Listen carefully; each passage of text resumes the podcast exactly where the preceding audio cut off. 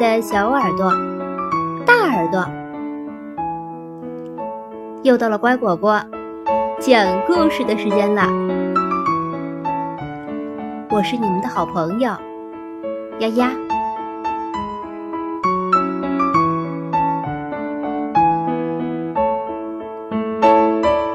做最受欢迎的自己。歪歪兔社会交往系列图画书一个都不能少。学会担当，不逃避。歪歪兔正在院子里看书，一辆卡车轰隆隆的开过来。停在了隔壁小院儿的门口。鸡太太从卡车上慢慢下来，朝歪歪兔友好的打着招呼：“嘿，你好！从今天开始，我就是你的新邻居了。”鸡太太怀里紧紧抱着一个小篮子，看得出来。她有点紧张。您需要帮忙吗？歪歪兔问。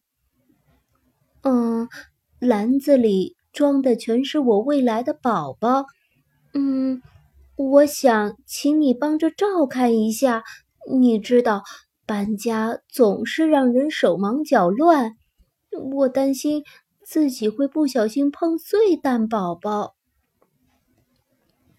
鸡太太客气地说：“歪歪兔，给你添麻烦了。”一点儿也不麻烦。歪歪兔笑眯眯地说：“宝宝一个个圆滚滚的，看上去好可爱。放心吧，鸡太太，我会好好照顾他们的。”鸡太太点点头。小心翼翼地把篮子放在了草地上。一、二、三、四，歪歪兔数了数，篮子里一共有十八个蛋宝宝。等到蛋宝宝都变成了小鸡，那该多热闹！歪歪兔正想着呢，小老鼠跑来了。哇，歪歪兔，你有这么多鸡蛋啊！呃，来来来，我们一起烤蛋糕。小老鼠两眼闪闪发亮。不行，绝对不行！这是鸡太太的蛋宝宝，我得替她看管好。歪歪兔把头摇得像拨浪鼓一样，小老鼠有点失望。他是个美食家，一想起蛋糕的香味儿，就忍不住咂巴嘴。不给就不给，小气鬼！小老鼠气呼呼地说道。歪歪兔才不在乎他怎么说呢，反正十八个蛋宝宝，一个都不能少。小老鼠刚走，毛毛熊来了。哇哦，歪歪兔，你有这么多鸡蛋啊！嘿，来来来。我们一起做实验吧！毛毛熊乐呵呵的咧着大嘴巴。不行，绝对不行！这是鸡太太的蛋宝宝，我得替它看管好，磕着碰着可不得了。歪歪兔把头摇得像拨浪鼓一样。毛毛熊有点失望。他想当科学家，一想起做实验，就忍不住手痒痒。嘿，歪歪兔，你是世界上最好最好的兔子，你就让我试试吧，一个也行。毛毛熊刚刚才喝过蜂蜜呢，嘴巴甜的不得了。歪歪兔才不吃他那一套呢，反正十八个蛋宝宝，一个都不能少。毛毛熊刚走，小狮子跑来了。哇，歪歪兔，你有这么多鸡蛋啊！来来来，我们一起画彩蛋。小狮子兴奋地甩了甩披肩金发。嗯，不行，绝对不行！这是鸡太太的蛋宝宝，我得替她看管好，碰碎一个都不得了。歪歪兔把头摇得像拨浪鼓一样。小狮子。一直梦想着要当一个艺术家，一想起画彩蛋，就忍不住心痒痒。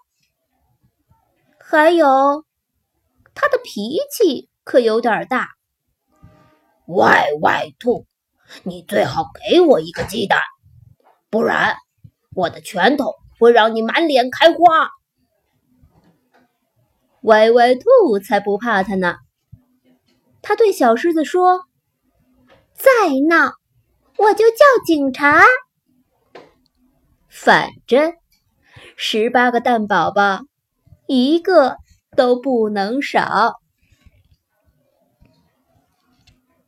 歪歪兔寸步不离的一直守在蛋宝宝的身边，太阳暖暖的照在他的身上。晒得他的皮毛又柔软又蓬松，歪歪兔的眼皮慢慢的耷拉下来。他打了个盹儿，就在蛋宝宝的旁边。歪歪兔梦见自己在一遍一遍的数蛋宝宝：一、二、三、十七。啊，十七！歪歪兔吓了一跳，猛地一下睁开了眼睛。他数了数篮子里的蛋宝宝：一、二、三、四。啊，真是十七！十八个蛋宝宝怎么丢了一个？偷偷拿走鸡蛋的。是小老鼠、毛毛熊还是小狮子？歪歪兔提着篮子冲出了门儿，他要去找回那个丢失的蛋宝宝。小老鼠、毛毛熊和小狮子都特别特别的生气，他们全都说歪歪兔冤枉了自己。歪歪兔也急红了眼睛，都怪自己不小心打个盹儿，把蛋给打飞了。他发誓要把蛋宝宝给找回来，反正十八个蛋宝宝一个都不能少。焦急的歪歪兔找过鸡太太家时。鸡太太正高高兴兴地跑出来。歪歪兔，我的新家已经收拾好了，现在，请你把蛋宝宝都给我吧。我们一起喝杯下午茶，怎么样？天啊！歪歪兔的脸涨得通红，他死死地盯着自己的脚。鸡鸡太太，嗯，对不起。正在这时，一只毛茸茸的小鸡从篱笆里钻了过来，一头扎进歪歪兔的怀里。妈妈，妈妈，我总算找到你啦！原来，这个调皮的蛋宝宝在歪歪兔打盹儿的时候，使劲啄破蛋壳，从篮子里跳了出去。歪歪兔长长的吁了一口气，啊，嘿，不管怎么样，十八个蛋宝宝一个都没有少。不过现在。应该说是十八个鸡宝宝了，因为小鸡们全都啄破了蛋壳，叽叽喳喳的叫着：“妈妈，妈妈，妈妈！”